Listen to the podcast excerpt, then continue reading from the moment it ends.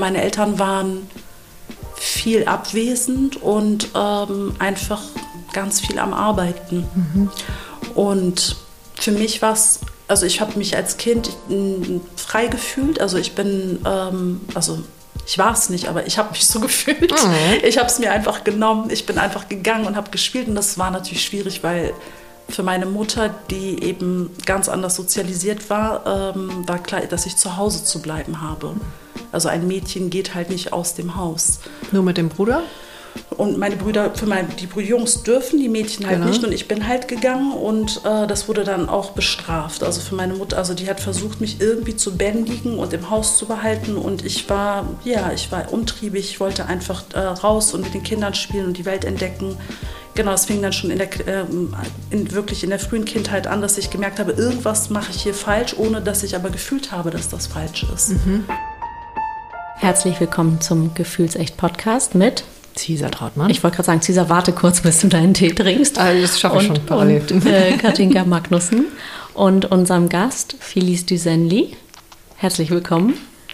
Felice, habe ich deinen Namen richtig ausgesprochen? Richtig ausgesprochen, ja. Obwohl wir jetzt, jetzt schon ein Jahr kennen, muss ich mich immer noch mal vorher ähm, briefen lassen. Briefen lassen, in der Tat. Weil wir würden eigentlich Phyllis sagen, ne? Wir würden irgendwie Phyllis sagen, ja. Es ist Felice. Da kannst du ja vielleicht gleich noch mal was zu deinem Namen sagen. Ähm, wir haben uns kennengelernt vor einem Jahr ungefähr auf einem spirituellen Lehrgang in Berlin, wo wir uns drei Jahre committed haben mit äh, Heiner Max Alberti und Barbara von Maibum zusammen ähm, zur, wie Sie es ganz schön nannten, Vertiefung einer inneren Haltung. Also wir kommen da nicht raus als irgendwie fertiges Coach oder was auch immer. Das bist du schon. Du begleitest. Ah, ich fange mal vielleicht an. Wir haben uns schon kennengelernt vor dem Lehrgang, denn du bist bei mir ins Auto gestiegen von Hamburg aus nach Berlin. Es war sehr besonders, war eine ganz tolle Autofahrt, das muss ich vielleicht kurz erzählen vorweg. Ähm, weil ich das eigentlich gar nicht so gerne mag, Leute, die ich nicht kenne, dann mitnehmen für drei Stunden im Auto und man weiß nicht, okay, kommt man irgendwie klar oder man sitzt dann in so engem Raum. Und es war so schön, es war so eine schöne Fahrt. Ähm, du hast uns eingedeckt mit äh, Proviant für, ich hätte was gesagt, für die nächsten 14 Tage. Hätte noch weiterfahren können nach Bulgarien. Ja, absolut. Wir hätten durchfahren können in deine Heimat, denn so. die ist Deine die Heimat, Türkei. Die Türkei. Die Türkei ja. Genau. Und das passt auch so schön, weil du das gerade sagst, weil das ist was, was ich durch die Reisen in die Türkei gelernt habe, dass man Proviant mitnimmt. Sehr viel. Ja. weil es weit ist. Ja. Weil es weit ist und nur drei Tage und drei Nächte dauert. Ja, oh, wow. genau. So, jetzt aber nochmal kommen wir zum Anfang, ähm, denn ich habe dich dort kennengelernt als Coach, in, ähm, also in First Place. Ähm, du begleitest Menschen auf ihren ja, Veränderungs- und Entwicklungsprozessen. Ähm, machst das auf eine sehr, wir meditieren zweimal die Woche zusammen und da bekomme ich ja auch viel von deinen Ressourcen mit. Du machst es auf eine sehr besondere Art und Weise. Da kommen wir vielleicht nachher hin. Und ähm, im Laufe des letzten Jahres ähm, habe ich auch deine Kunst kennenlernen dürfen, die Wandelweise. Ähm, wo, ja, ich erinnere das ein Jahr, vor einem Jahr warst du noch so auf dem nur Coach und da kristallisierte sich so ein bisschen raus, du wirst der Kunst auch mehr Raum in deinem Leben geben. Und es ist wunderbar, diese Entwicklung zu sehen.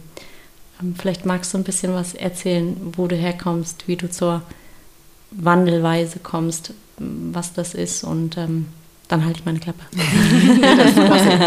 Lass uns ruhig mit der Wandelweise anfangen. Also ich glaube, ich genau. würde chronologisch mit der Wandelweise anfangen mhm. und dann kommen wir sowieso automatisch Absolut. Genau langsam so zurück. Okay. okay. Aber ich möchte erstmal Danke sagen für, für das Hiersein und mit euch ja, über Wandelweise auch sprechen zu dürfen, weil das ist mir ein, ja, das ist ein Herzensprojekt. Und dass das hier jetzt Raum bekommt, freut mich auch, ja, freut mich sehr. Das mhm. ist toll. Sehr gerne. Ja, mh, mm, die Wandelweise. Ich habe hier auch so einen Umschlag mitgebracht, den kann man jetzt natürlich nicht sehen, aber da sind ganz viele drin. Und du hast ja gerade gesagt, dass es letztes Jahr, dass ich, ähm, dass du mich als Coach kennengelernt hast und dass ich das Vorhaben hatte, dem mehr Raum zu geben. Mhm. Ähm, für mich war es eher so, dass ich es mehr öffentlich werden lassen wollte. Also weil Raum nimmt wandelweise sehr stark in meinem Leben ein. Es ist immer mit mir. Also mehr öffentlichen Raum. Mehr öffentlichen Raum. Und es sichtbarer werden. Genau, ich wollte in die Sichtbarkeit äh, mit meiner Kunst, weil ich das ähm, ganz lange, ganz geheim, nur für mich äh, im, ja, so im stillen Kämmerlein gemacht habe und es halt immer mehr und mehr und mehr und mehr geworden ist und durch mein äh, Umfeld, auch durch mein liebendes Umfeld, ich äh, sehr viel dazu ermutigt worden bin, das zu zeigen, was ich da eigentlich mache.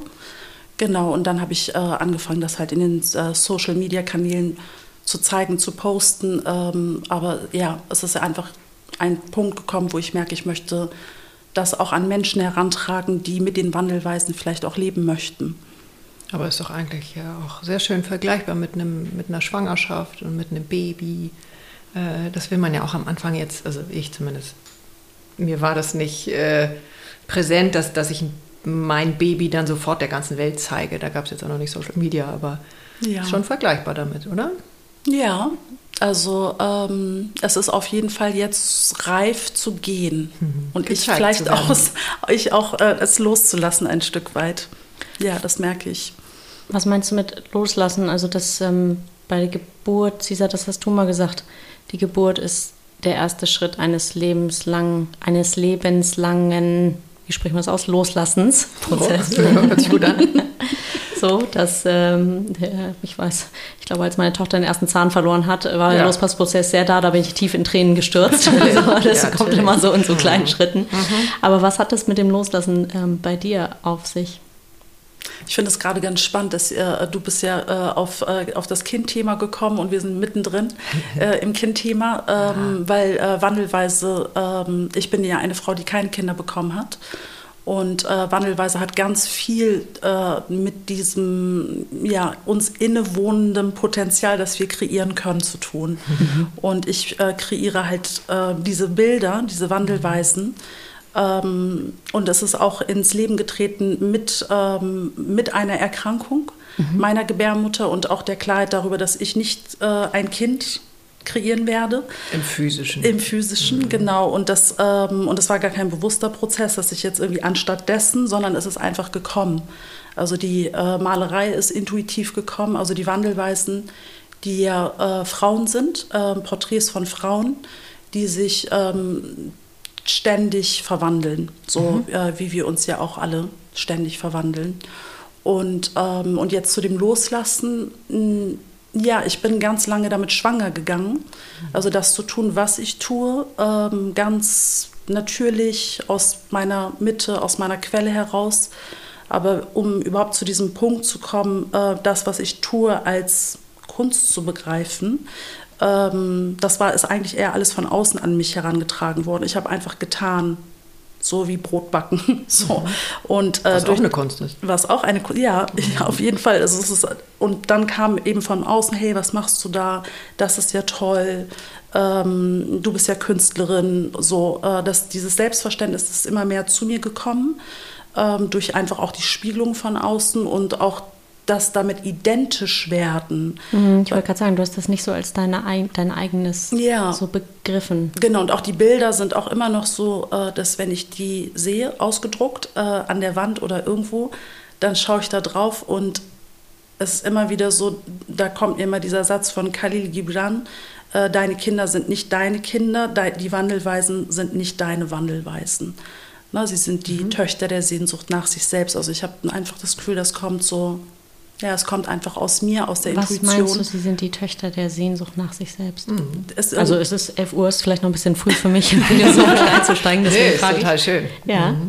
Also, ja, also äh, äh die sind ähm, in dem Moment, wo ich sie dann loslasse mhm. und sie jemand sich zu eigen macht, mhm. ähm, das sind ja Bilder, die stellen immer Frauen dar, Frauenporträts mit geschlossenen Augen. Und äh, das heißt, in der Betrachtung dieser Bilder werden wir einfach auf uns selbst zurückgeworfen und äh, werden auch dadurch mit dem Blick nach innen gerichtet. Sie sind ja nach innen gerichtet, ähm, in, in ihren Innenraum, in ihre innere Seelenlandschaft. Und ähm, die Sehnsucht nach sich selbst, ich glaube, dass wir die alle in uns tragen, mhm. mal mehr oder weniger bewusst. Und äh, die Wandelweisen sind Begleiterinnen, können Wegbegleiterinnen sein, um dieser Sehnsucht äh, nach sich selbst, ja, einfach auch nochmal eine Energie zu schenken, die uns auch in, dem, in der Fokussierung sein lässt auf uns und auf unseren Innenraum, wo wir so viel im Außen sind und so oft abgelenkt sind, auch von dem, was uns wesentlich ist. Mhm. Ich finde es vor allem schön, diese Sehnsucht. Ja, das Wort. Also nach uns selbst und dass äh, deine Bilder ein, ähm, eine Hilfestellung dazu sein können. Ähm, und es war natürlich für dich auch. Ja.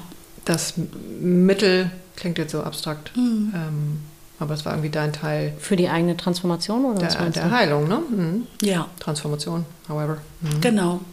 Also wie ich habe das, äh, wie gesagt, das ist ja intuitiv gekommen und ähm, ja, ich habe das erst im Nachhinein für mich so realisiert, dass das wirklich eine, für mich aus mir selbst heraus gebraute äh, Medizin, ein Heilmittel ist, was mir ganz viel Lebensfreude und äh, Glück schenkt. Das, ne, also in der Betrachtung, in, im Erschaffen. Und ähm, deswegen verstehe ich Wandelweise eben auch als ähm, Heilkunst. Also das ist für mich ein, ganz stark diese Kunst, diese schöpferische äh, Dimension, die da drin steckt und gleichzeitig aber auch die heilenden Impulse, äh, die da reinfließen. Und ähm, ja, eine Form von Lebenskunst. Also für mich geht das ganz stark in, ich bin Lebenskünstlerin. Ich verstehe mich als, äh, äh als Lebenskünstlerin. Und ein Teil davon ist Wandelweise, ein Teil davon ist meine äh, Arbeit als Coach oder als Mentorin einfach als Begleiterin von Veränderungsprozessen. Und ich bin jetzt erst in der letzten Woche sehr klar darüber geworden, in diesem schöpferischen Sein, äh, dass das dass Wandelweise für kreative Transformation steht. Das ist mir so zugekommen. Plötzlich war das so klar. Es geht um, um äh, kreative Transformation. Dass die Bilder sind Sinnbilder dafür. Mhm dass mhm. wir an unser eigenes kreatives äh, Transformationspotenzial kommen.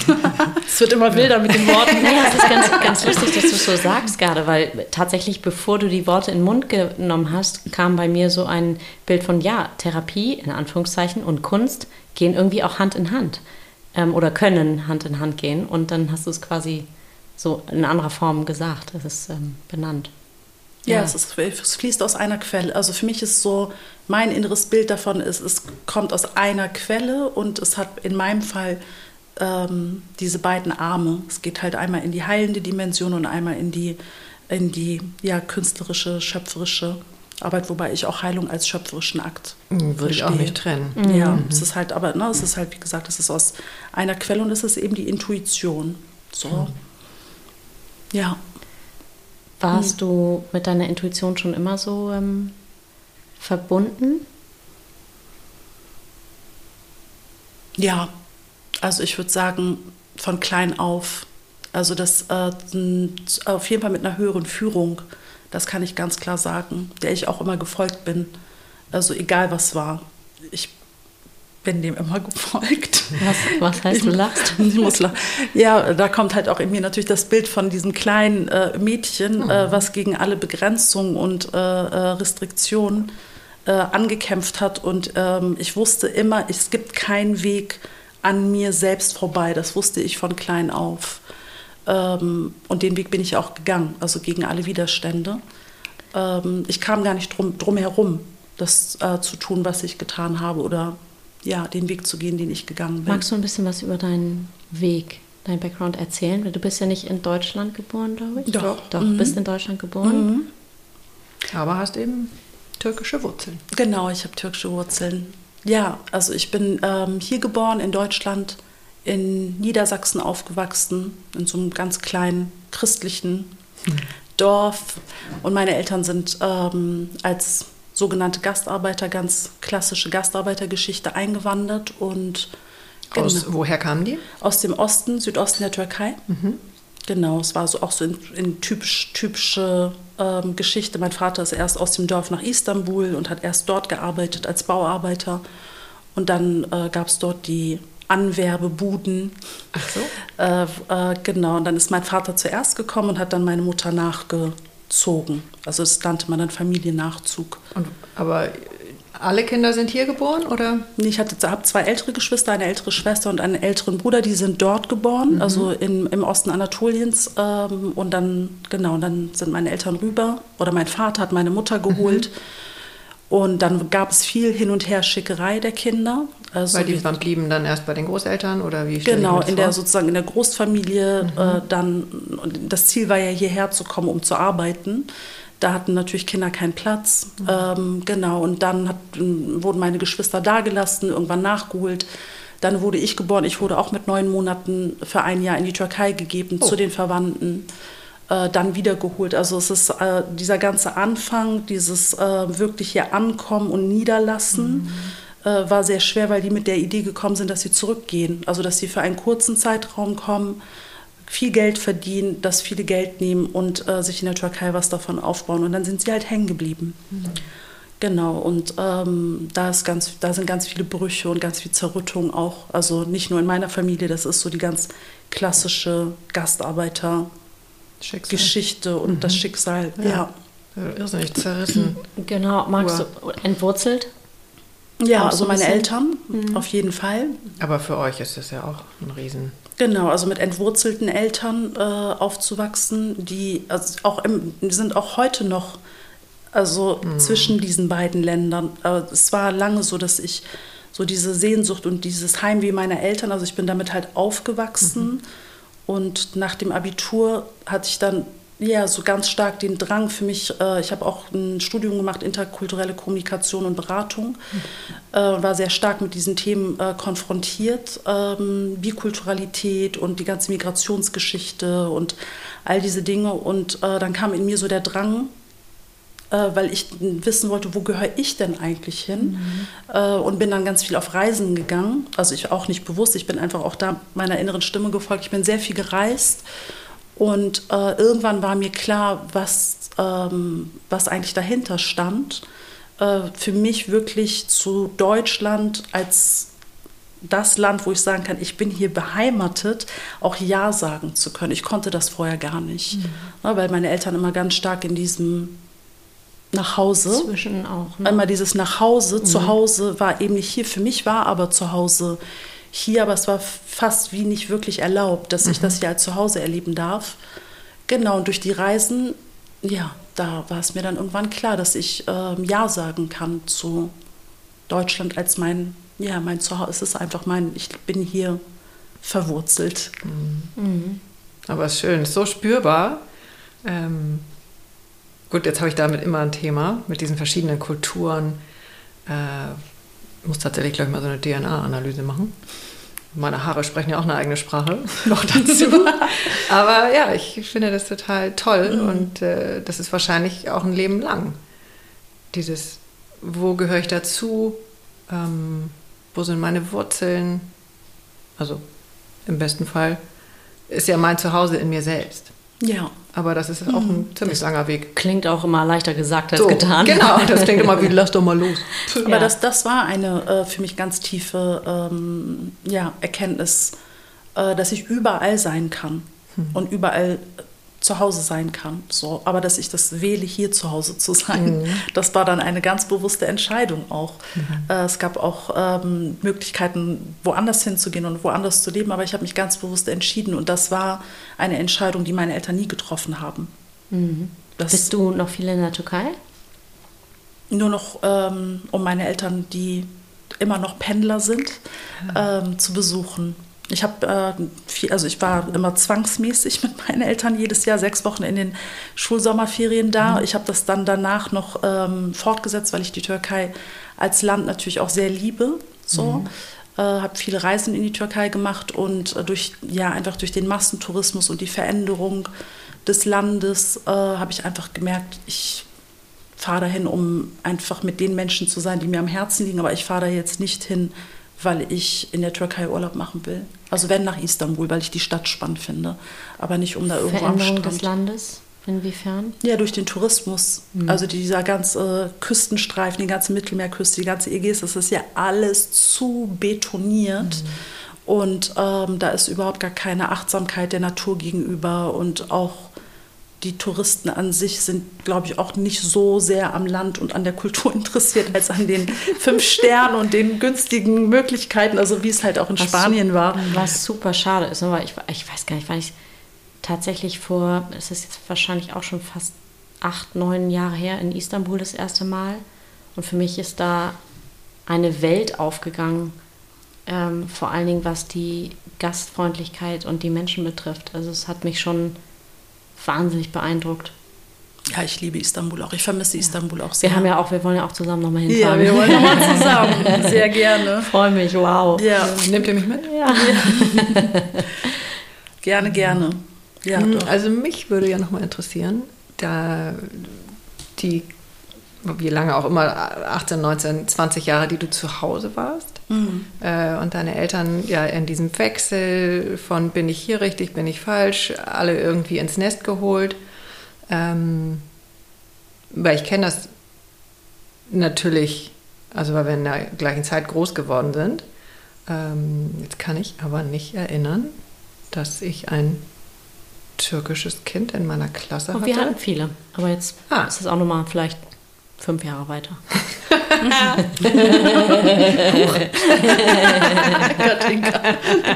Der war gut. also wie, wie ging es dir als ähm, türkisches Mädchen äh, in Niedersachsen auf dem Land? Ich wollte gerade sagen, in einem kleinen Dorf. Ja, also sowohl in der Schule und dann wiederum zu Hause. Stelle ich mir pikant vor. Hm. Also ich, ich sage heute immer, das größte Glück, äh, was ich ähm, haben konnte, war, dass ich so ländlich aufgewachsen bin. Mhm. Auf einem winzig kleinen Kuhdorf. Also so ganz äh, äh, idyllisch. Also ich bin in der Kirchstraße aufgewachsen. Das heißt, es gab eine Kirche und viele Bauernhöfe drumherum. Mhm. Ähm, und ähm, genau, und dann hat sich das Dorf natürlich so ein bisschen ja, in die Weite da erstreckt. Aber also das heißt, wir sind dort aufgewachsen und waren sofort eingebunden. Also ich habe das mal verglichen mit äh, Freunden, die wir hatten, die dann in Hannover und in Berlin und in mhm. Duisburg, äh, die wirklich ghettoisiert genau. aufgewachsen sind. Mhm. Die sind ghettoisiert aufgewachsen. Äh, und wir sind halt in diesem Dorf ähm, gleich mit der Sprache auch aufgewachsen. Also und ich, auch nett aufgenommen? Ähm, ja. ja, also wir waren halt die Türken im Dorf, also wir waren die Türken.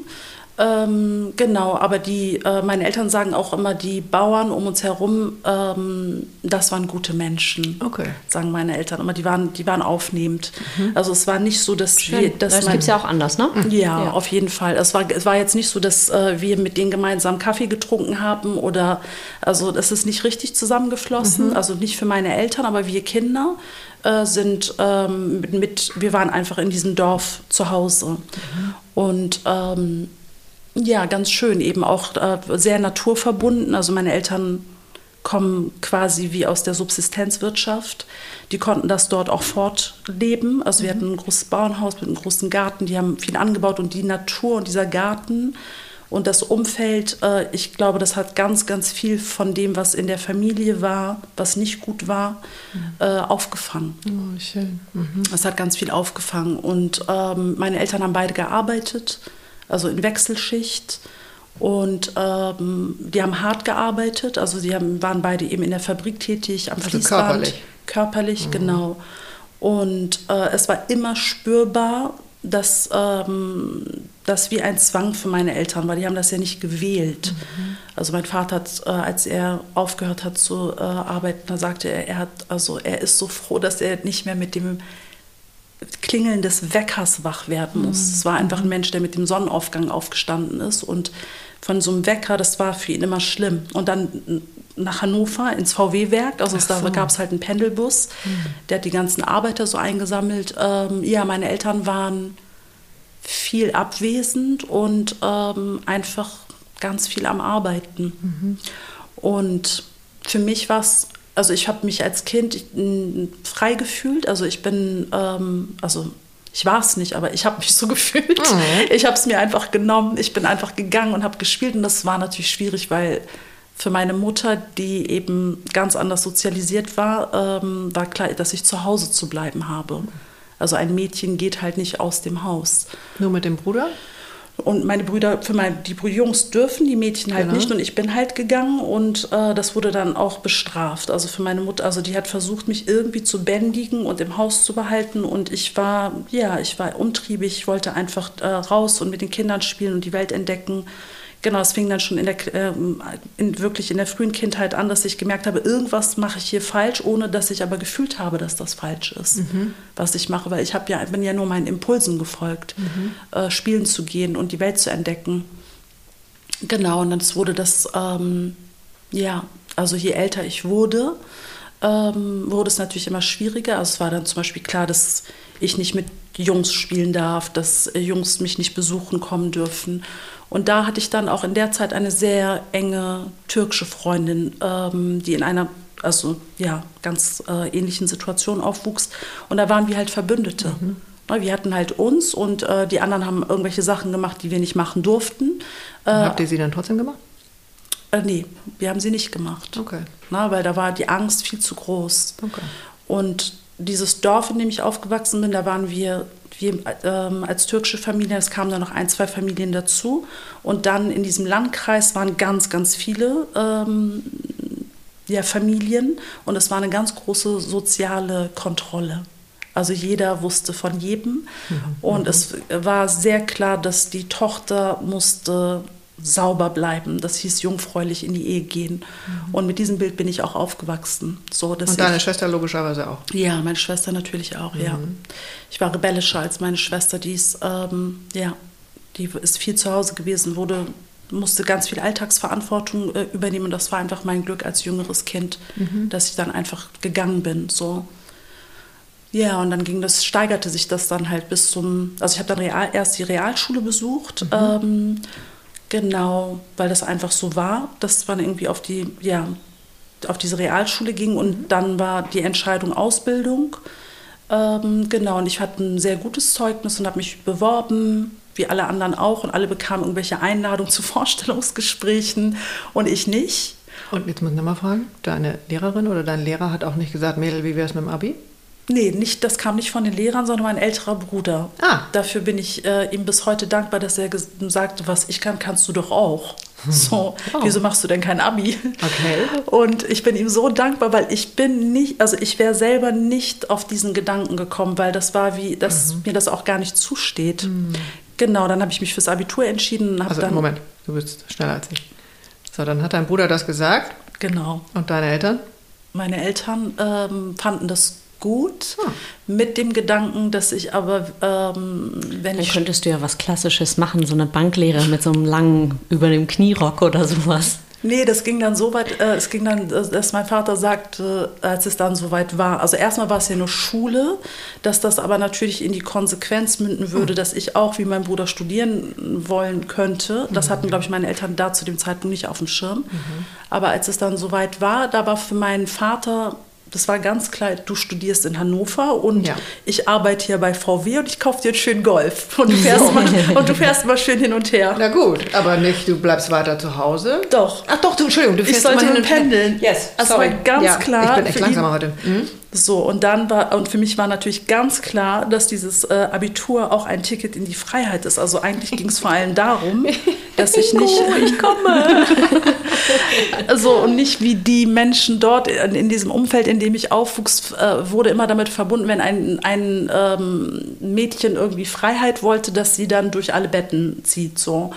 Äh, und äh, das Abitur war einfach ein, ja, also da war klar, ich habe mir jetzt einen Status sozusagen erschaffen, von dem aus ich ganz anständig von zu Hause äh, ausziehen werde und studieren gehen werde, nicht mit der Absicht, dass ich äh, zu einer, so war es dort, äh, dass ich zu einer Hure werde.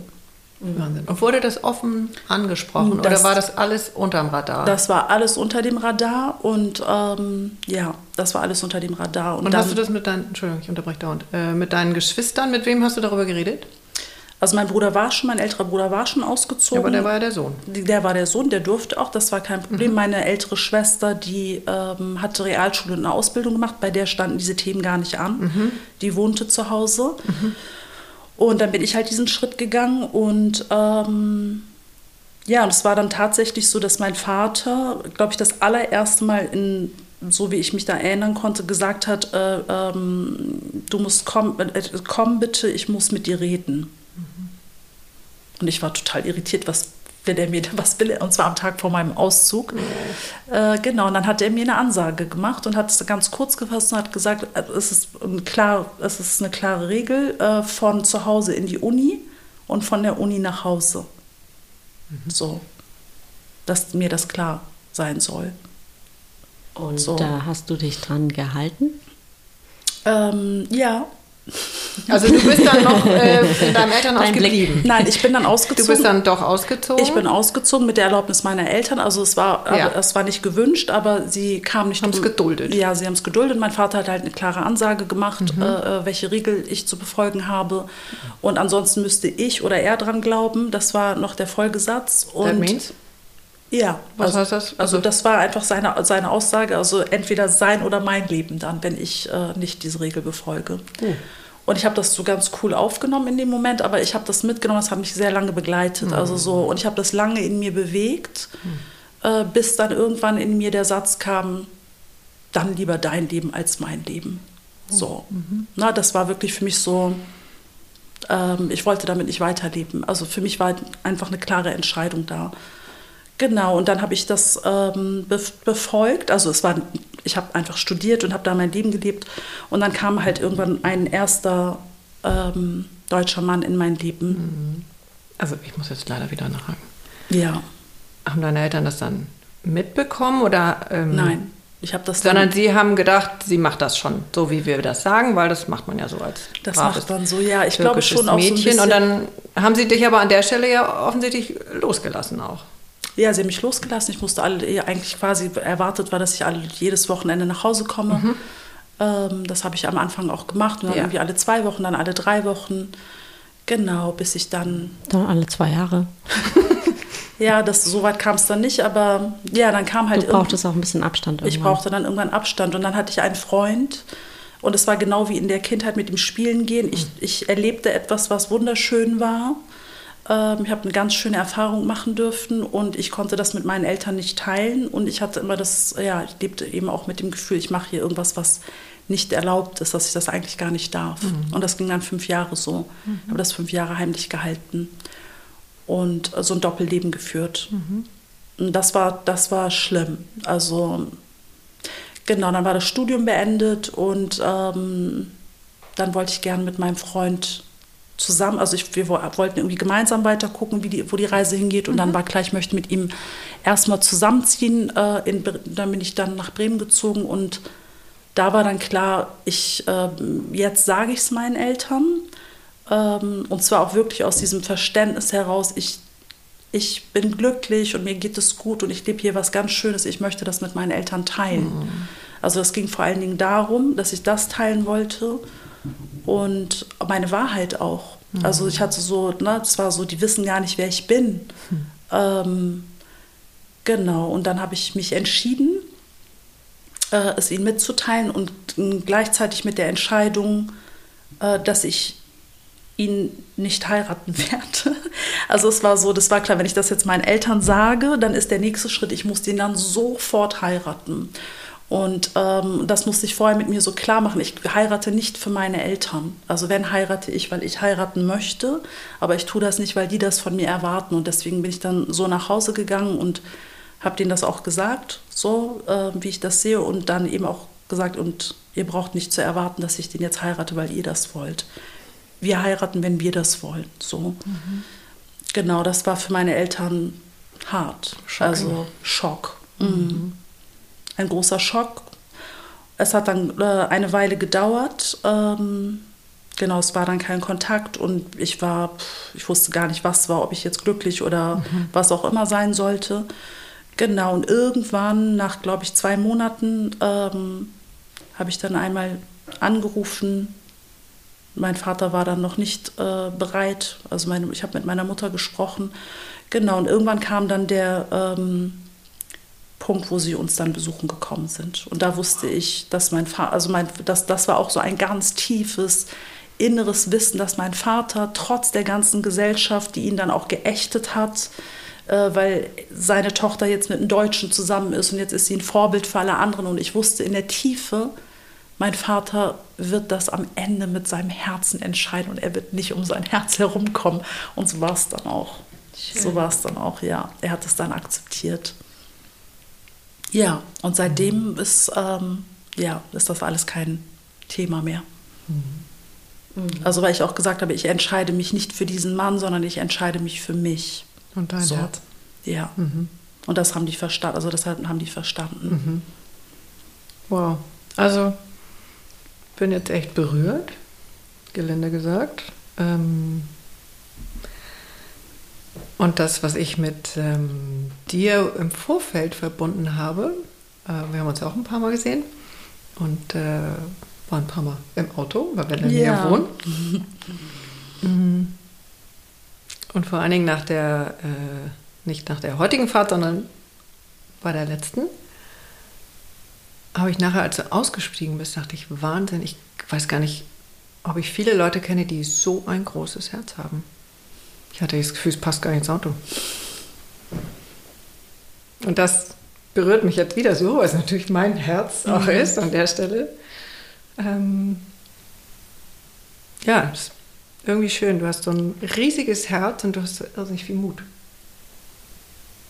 Ja, der Mut. Mhm der Mut, der musste dann noch ein bisschen in Sanftmut verwandelt werden. Ja, aber ist es nicht so, dass deine Eltern ähm, das auch vorgelebt haben? Also mit all den inneren Regeln, die sie auch dabei hatten, weil das eben ihre Prägung ist? Ähm, ja, also das kann ich ganz klar sagen. Also äh, dass diese Menschen sind selber so geprägt ja. Äh, von, also sind in so einem engen Korsett. Ähm, mhm. Das, äh, das habe ich in meinem Vater ganz stark erlebt. Er musste eine Rolle spielen, mhm. Die seinem Herzen überhaupt nicht entsprochen hat. Mhm. Also mein Vater ist ein Mann, der als letztes Kind von sieben Geschwistern geboren wurde, dann als Sohn es gab einen älteren Bruder, dann kamen ganz viele Schwestern und dann kam er und er ist so geliebt worden. Mhm. Also mhm. eine meiner Tanten sagte, der hatte nicht nur eine Mutter. der hat die alle ihn gerissen. Der hatte, der, der hatte so viele das ganze Mütter. Dorf. Das ja seine ganzen Schwestern. Der ist halt so geliebt und dass mein Vater ist ein unglaublich liebevoller Mensch und äh, das ähm, das war auch das, was ich vorhin sagte, dass ich in der Tiefe ähm, konnte ich darauf vertrauen, dass er wirklich der Liebe fähig ist. Mhm. Und all diese anderen, ich sag mal, Auswüchse, mhm. ähm, das musste er. Und er hat selber darunter gelitten. Mhm.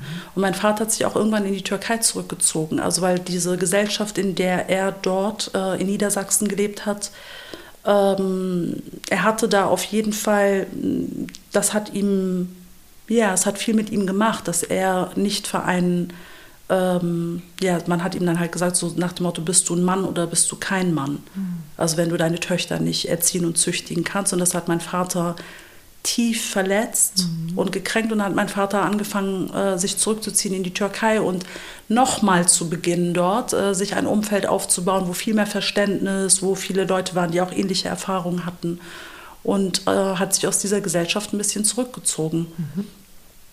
Und äh, da, wo sie jetzt in der Türkei sind, da kommen halt viele Menschen, die aus den Städten kommen, äh, Istanbul, also aus Istanbul, Izmir. Das sind einfach, die Türkei hat sich weiterentwickelt, mhm. die Menschen haben sich weiterentwickelt.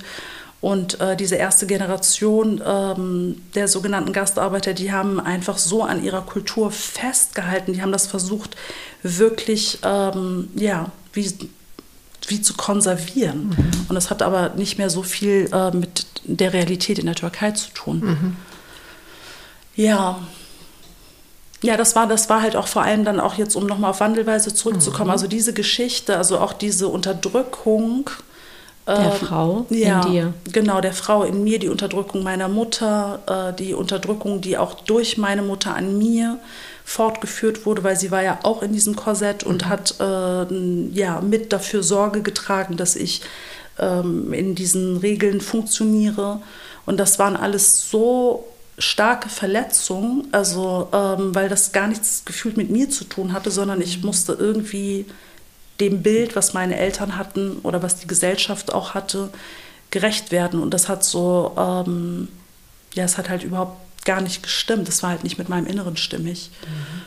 Genau, das war dann auch eine lange Reise äh, mit viel Therapien, auch Traumatherapie und äh, all, ja, äh, einfach ein ähm, Weg, all diese Themen, die mir da in den Rucksack gepackt wurden und mitgegeben wurden und auch all die Verletzungen ähm, zu heilen und auch loszulassen. Und in der Wandelweise äh, dann wirklich so das tiefe Verletztsein auch in meiner Weiblichkeit und auch in meiner weiblichen Würde. So, äh, das äh, ist mir auch im Kreieren, in diesen Prozessen auch immer mehr so zugewachsen, dass ich einfach für mich immer mehr realisiert habe, dass ich da eine Arbeit mache, ähm, die mache ich für meinen eigenen Heilungsprozess, aber verstehe auch meine Kunst, dass die weit darüber hinausreicht, dass mhm. sie eben diese heilenden Impulse auch für das große Ganze, es geht ums ja. Ganze. Ich mache diese ähm, ja, einfach auch dieser Wandel, in dem wir uns gerade alle und gesamtgesellschaftlich und gerade auch global befinden, habe ich da einfach einen ganz tiefen Glauben, dass ähm, die Integration und die Heilung des, äh, der weiblichen Energie einfach, ja, dass das ein Weg sein kann, dass wir noch die große Mutter retten können, die Erde. Also das ist die Arbeit, die ich dafür tue. So. Wie geil. Kommt hier gerade eine Fliege? Sorry, ich höre ja immer mit dem Kopfhörer fest mit zu. Jetzt kommt hier gerade eine Fliege und hat sich auf dein Mikro gesetzt und es war so laut im Ohr. Ich musste einmal zurückschrecken. Entschuldigung. So. Aber die ist hundertprozentig deiner Meinung. Das, das glaube ich aber auch. Und ähm, ja, die, die Mutter Erde. Und was ich eigentlich sagen wollte, ist, dein Strahlen in deinen Augen war gerade nicht äh, zu übersehen. Bei dem Thema Back to the Roots, also zurück zu Mutter. Ja, zurück zu Mutter. Erde. Das ist auch ein Weg zurück zu meiner Mutter, weil meine Mutter als Frau so unterdrückt war, dass sie äh, gegen ihre ganz natürlichen mütterlichen Impulse auch ähm, verstoßen musste. Sie musste uns ja in der Türkei lassen. Mhm. Also äh, das hat mein Vater entschieden, die Familie hat das entschieden. Äh, meines Vaters und meine Mutter musste ihre Kinder in der Türkei lassen. Sie musste sich von ihren Kindern trennen. Und meine Mutter war eine, also total erstarrte Frau. Mhm.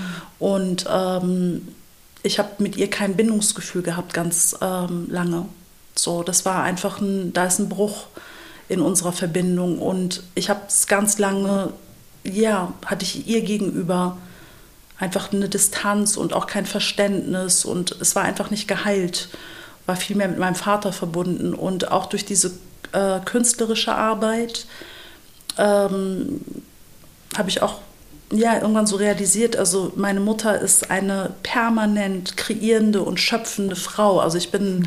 damit aufgewachsen, die hat vier Kinder großgezogen, die hat einen riesengroßen Garten beackert, die hat in der Fabrik gearbeitet und sie hat immer kreiert. Mhm. Sie, sie war immer am Handarbeiten. Es war, ihre Hände waren nie frei. Die hat immer irgendwas gemacht und wirklich künstlerisch, wunderschön. Und, ähm, und ich sollte natürlich auch Handarbeiten lernen, also diese kleinen feinen Häkeldeckchen und so für die, die Aussteuer. Ist das das, was sie dann noch macht? Das, das hat sie gemacht. Jetzt mittlerweile kann sie das alles nicht mehr, weil ihre Schultern kaputt sind mhm. und sie das nicht mehr darf. Ähm, aber das war so, das sollte ich auch. Und natürlich habe ich ja. mich verweigert. Ja. Äh, ähm, ich habe das gehasst. so lass mich damit in Ruhe, mhm. äh, weil ja klar war, worauf das Ganze hinausläuft. Ja. so. Ich immer so, dann mach du das doch, ich brauche das nicht. Genau, und wenn ich äh, jetzt, wenn ich mh, hm, selber am Malen bin, äh, dann hm, spüre ich auch Mhm. Meine Mutter, die auch nicht ablassen konnte. Wenn sie mhm. irgendwas in der Hand hatte, die konnte davon nicht ablassen. Und bei mir ist das auch so. Mhm.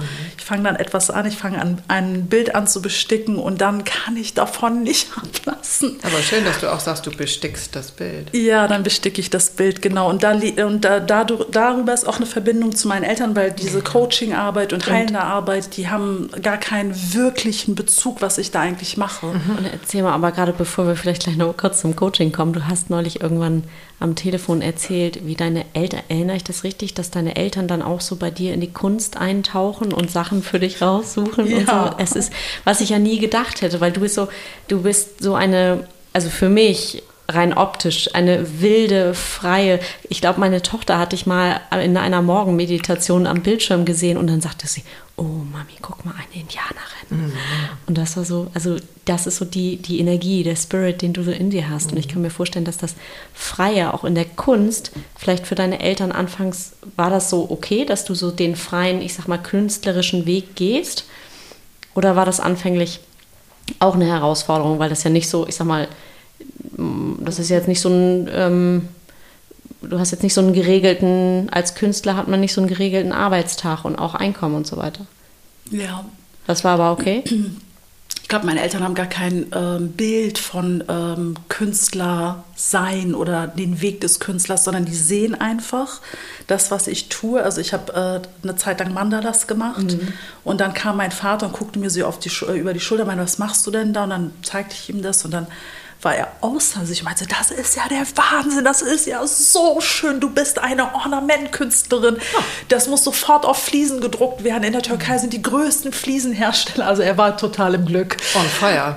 Total, er fand das ganz toll. Und meine Mutter ist auch, also äh, sie kommt immer so ganz vorsichtig und dann guckt sie und sagt, oh, das ist so schön, was du machst. Mhm. Und was machst du denn damit? Hat sie mich irgendwann mal gefragt wofür machst du das? Warum machst du das? Also da gibt es keinen intellektuellen Überbau. Das ist einfach. Bei mir kommt gerade ein Begriff, den ich einmal äh, teilen möchte. Ähm, du machst da Friedensarbeit.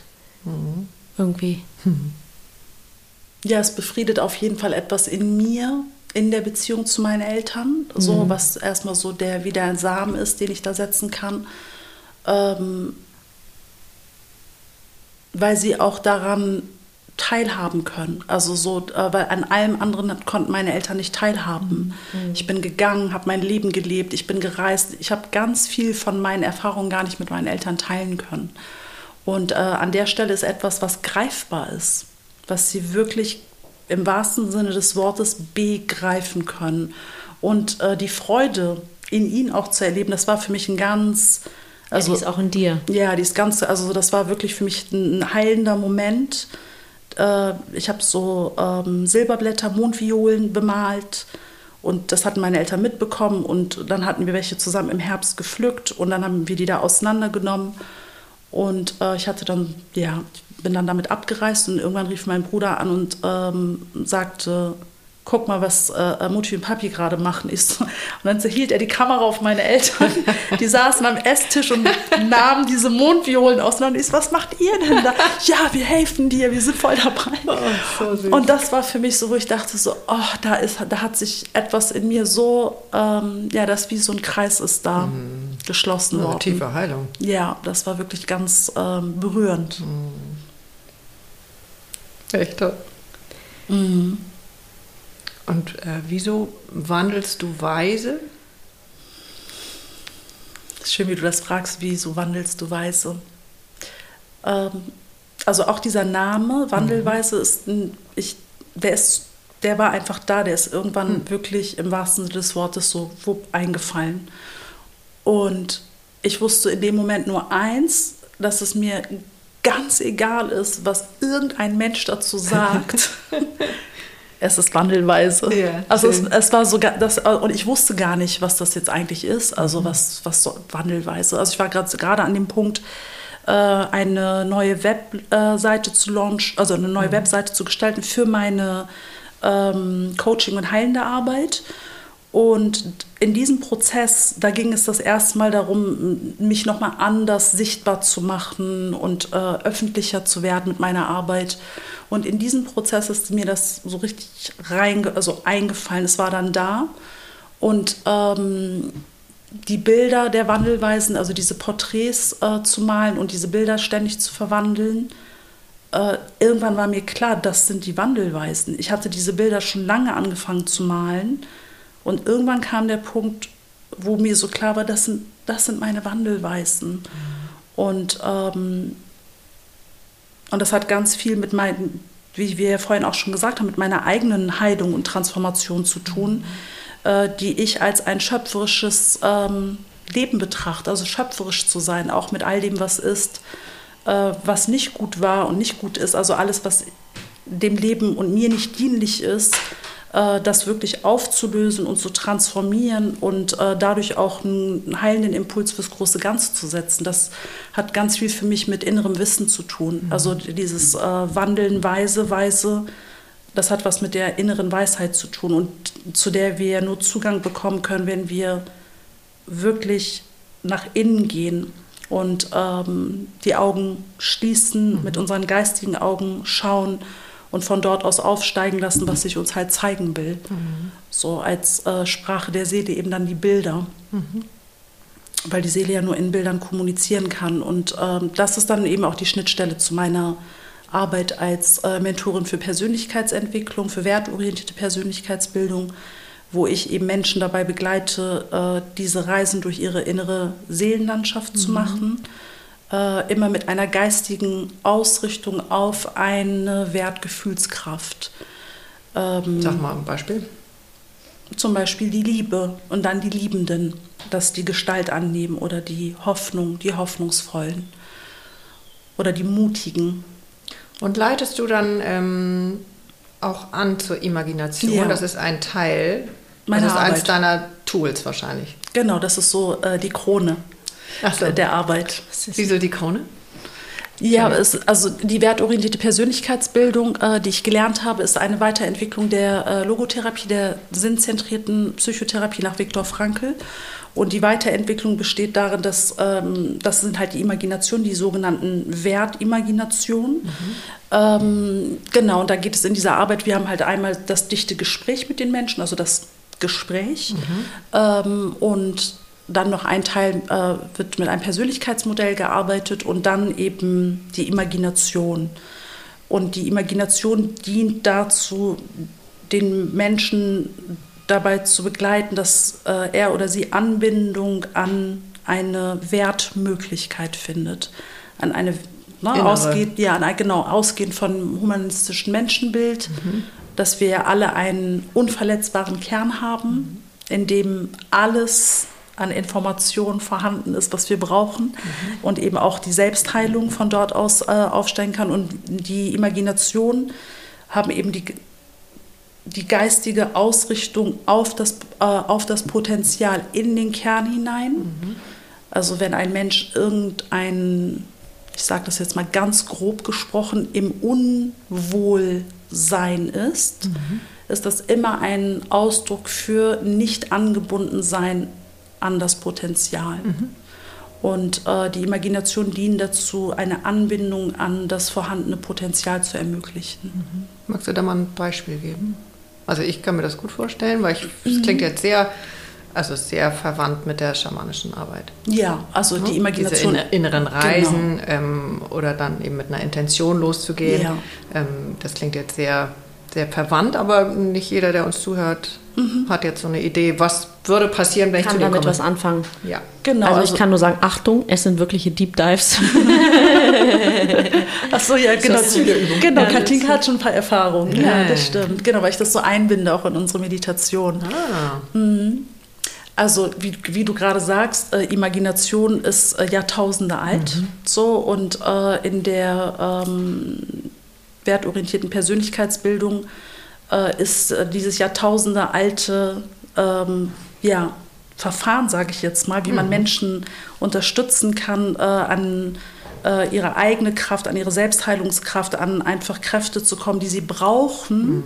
äh, um äh, Wandel und Heilung zu erfahren. Mhm. So, ähm, genau, und ja, also Beispiel, wenn jemand zu mir kommt, also die Menschen kommen ja alle mhm. zu mir, weil sie irgendeinen Schmerz, irgendein Problem, irgendetwas im Leben ist nicht so, wie sie es gerade. Das ist meistens so. Du, du, es läuft so super alles.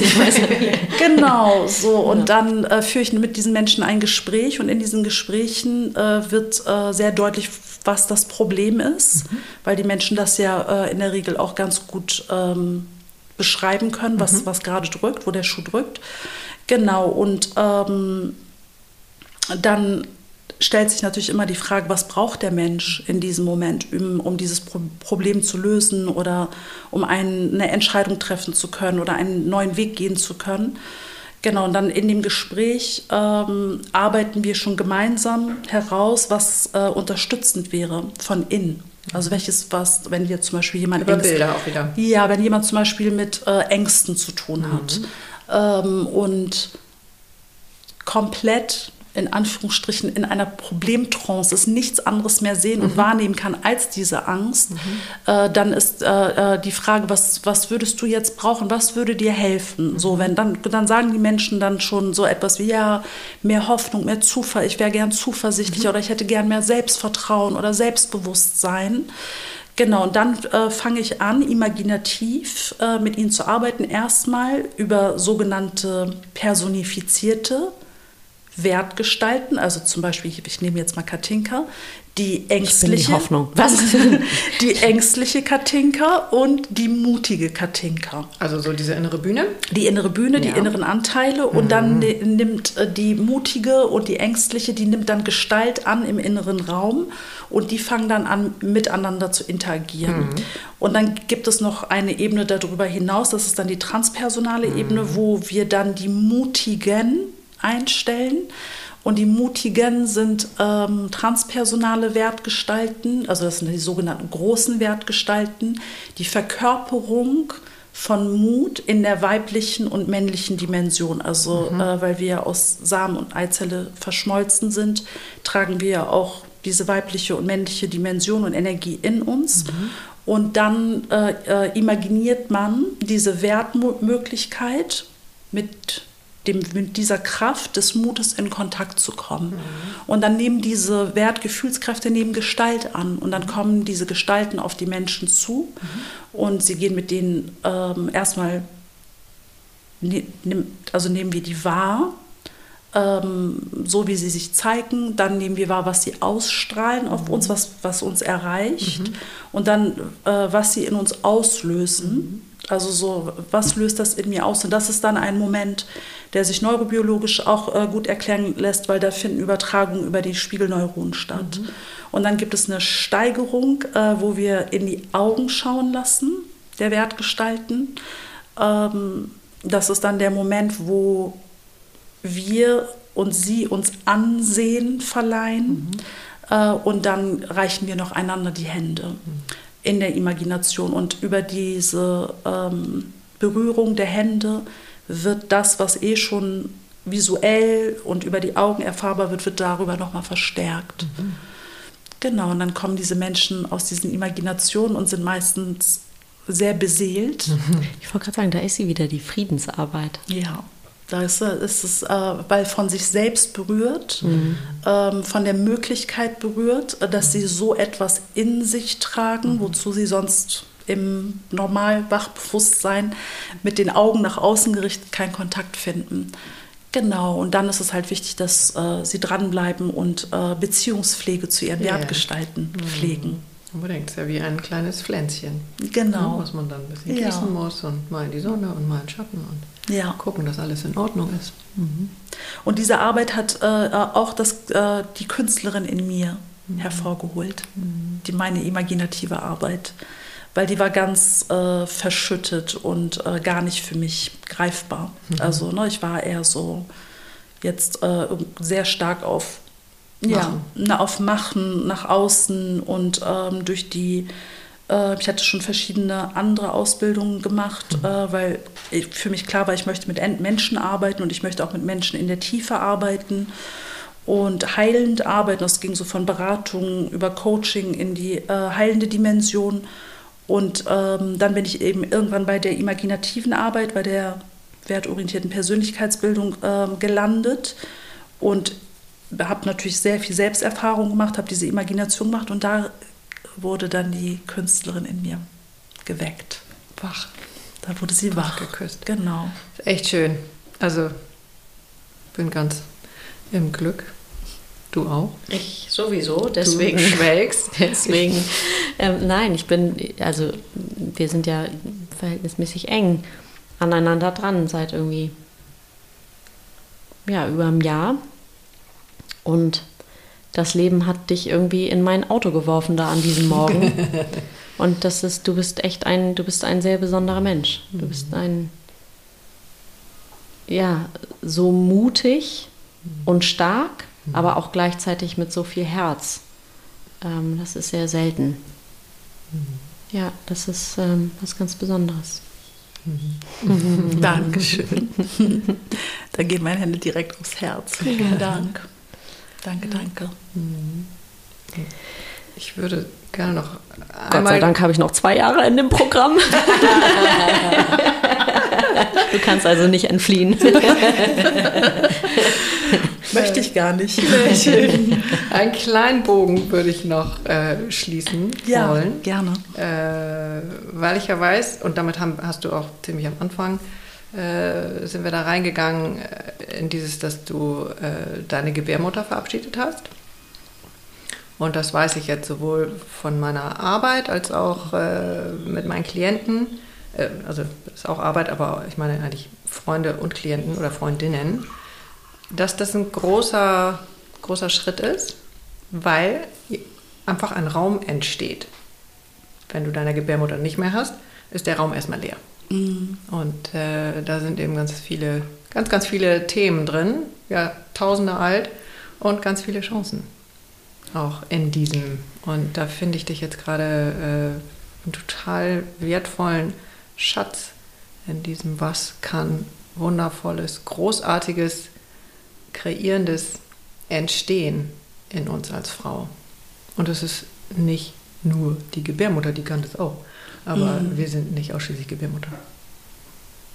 Ja, das war ein achtjähriger Akt, Ja, ja.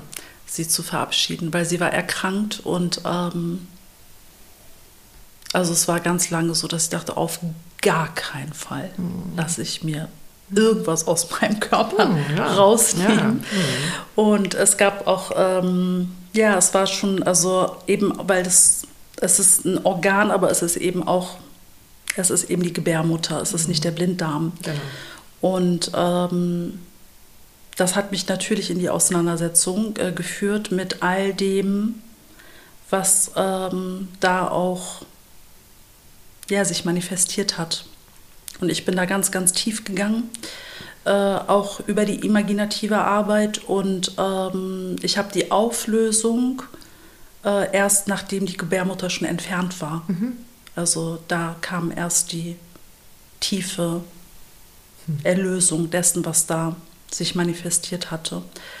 Genau, und äh, wenn ich heute, also was, wie du gerade sagst, was da für ein Raum entstanden ist, äh, eben auch äh, dieser Raum, den ich als Frau habe, weil ich eben keine kleinen Menschenwesen begleite, also nicht in, unmittelbar als Mutter, äh, schon als Patentante und von Herzen gerne. Ähm, habe ich viele Kinder gerne um mich herum, aber es ist natürlich ein unglaublicher Raum, der da ist. Wenn diese, äh, wenn diese Aufgabe nicht da ist, das ist ja auch eben eine, Au- man gibt ja Total. auch was auf und es ist eine Gabe. Und die Kunst ist für mich einfach eine unglaubliche Hingabe. Ich gebe mich dem so hin äh, und äh, bin immer bei mir auch, indem ich in der Hingabe bin. Und ähm, es ist natürlich was anderes als äh, in der Hingabe an ein Kind zu sein, weil das auch mit ganz vielen Aufgaben verbunden ist. Und, ähm, und ich habe auch äh, in dem Prozess gab es auch einen Punkt, wo ich ein ähm, Angebot kreiert habe für Frauen.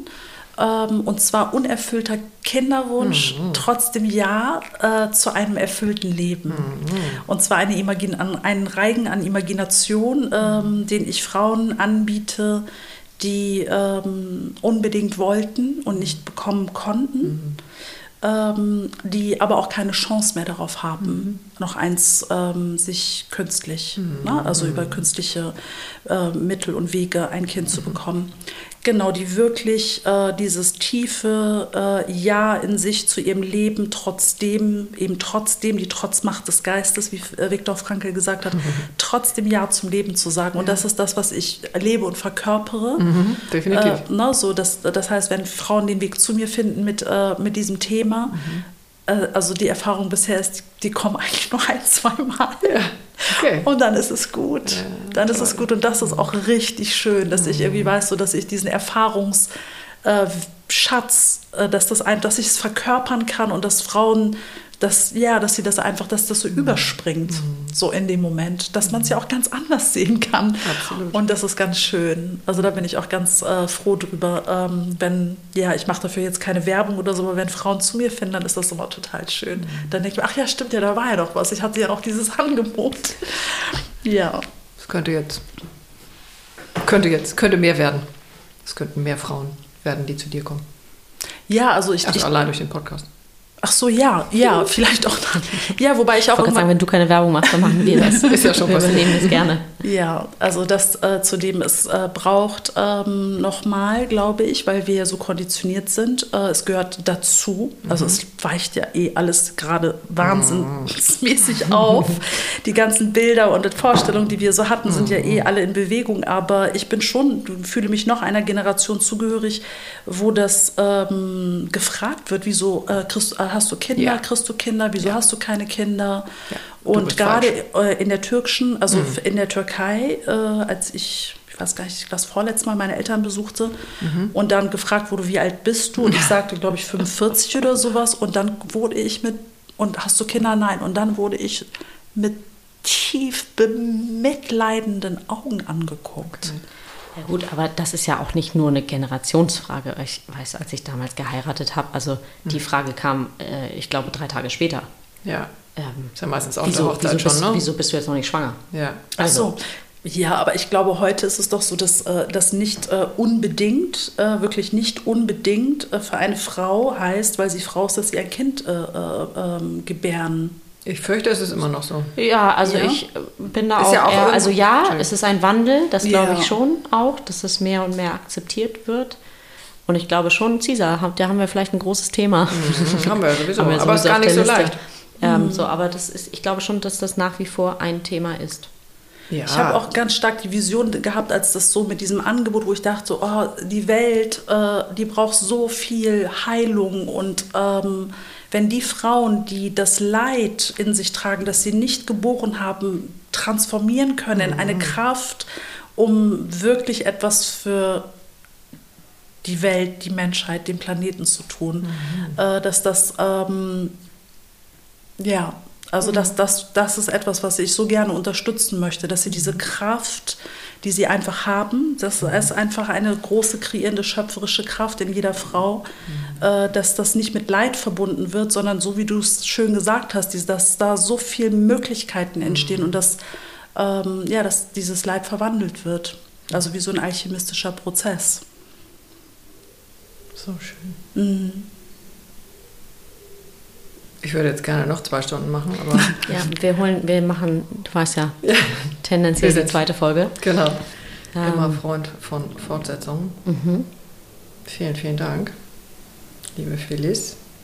Danke euch. Also Danke Phyllis Dusenli. Ich habe auch schon im Auto vorher gedacht, du brauchst ja nie einen Künstlernamen. Das ist echt toll. Also ich finde ihr, falls ihr es noch nicht gegoogelt habt, jetzt Dali. Ja, wir verlinken das natürlich auch, wie immer alles. Genau. Ähm, Und wir zünden das Feuer an, oder? Katinka, genau, ist noch ja, was ja, ich habe irgendwie, Hängst noch irgendwo? genau, ich hänge noch Zündel bei, ähm, ich würde gerne fließ und nimm die Zeit und guck auf dein Handy oder wenn auch das nicht passt, dann ist auch fein. Ähm, ich würde gerne noch mal was in deiner ähm, Ursprungssprache von dir hören. Das habe ich einmal, habe ich ein Gedicht gehört von dir, was du vorgelesen hast.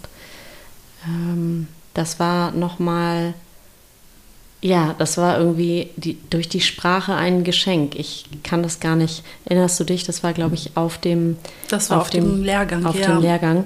Aber ähm, vielleicht hast du, nachdem wir was geräuchert haben oder ins Feuer gegeben haben, da noch einen Impuls oder vielleicht magst du auch einen. Beim nächsten Mal. Beim nächsten Mal. Okay. Beim nächsten Mal. Ich bin Genau. gerade so in diesem. Ja, ich, alles gut. Ja. In das dem, spüre ich gerade. In dem Feuer. Ich in könnte dafür, um dich ein bisschen froh zu machen. Aber es ist natürlich nicht die das dann sagt. Sag bitte. Ja, also ich könnte jetzt den Narren machen, ähm, weil ich habe ja ein halbes Den Jahr... mach mal, wer den machst du selten. Das ist ja normalerweise meine Rolle. Was? Ich habe im Studium äh, ein halbes Jahr Türkisch gelernt. Wirklich? Weil ich ja Grundschullehrerin bin und dachte, damit habe ich einen totalen Pluspunkt. Der einzige Satz, der hängen geblieben ist, ist Jeremia Schindayim. Jetzt weißt du, wie alt ich da war. Und? Hast du es verstanden? Nein. Katinka? Was heißt das? Ich bin 20 Jahre alt. Genau, Und Cesar mit 20, ganz genau. toll. Ja. Warum auch immer ich den behalten musste, weiß ich nicht. Aber ich finde den schön. Ja, Ja. der ist auch schön. Und ich liebe Aber eben dann, auch fremde ich finde, Sprachen. ich finde die Sprache so einzigartig. Also dann Vorschlag zur Güte. Ähm, vielleicht magst du das, was du ins Feuer gibst, ähm, auf Deutsch und auf Türkisch sagen, Oh, wenn du Lust hast. Ich- das habe ich gerade auch gesehen. Wenn du, wenn du das, Ja. was du, wir geben ja etwas ins Feuer, Ah also ja, okay. entweder was wir Mhm. verbrennen, also nicht mehr brauchen, oder etwas, was wir befeuern, also größer werden lassen. Auf jeden Fall deine Kunst. ähm, und vielleicht magst du das auf Deutsch und ähm, auf Türkisch sagen. Ja, ich sage einmal ähm, Gesundheit, Heilung, Sağlık und ähm, Liebe, Sevgi und ähm, Freundschaft, ähm, Seelenfreundschaft, äh, Dostluk. Dostluk. Und äh, wenn man Menschen, wenn man so eine Verbindung auf einer tieferen Ebene spürt, dann ist es Dostluk. Für mich ist das Dostluk und ihr seid güzel, güzel Dostlar. Ihr seid schöne Dosts. Guck mal, wie schön das klingt. Oh, Oder? herrlich, ja. Vielen, vielen Dank. Toll. Danke dir. Wir danken dir. Echt Total schön. Ich habe auch noch ein Geschenk mitgebracht. So, die bleiben mal schön hier im Haus. Ihr dürft euch eine aussuchen. Eine habe ich schon, die hängt bei mir in der Küche, habe ich heute Morgen nachgeguckt. Ja, da dürft ihr nochmal gleich schauen, welche ihr möchtet. Vielen, vielen Dank. Ja, vielen, Feliz. Düsendi. Ich danke euch, war ganz schön.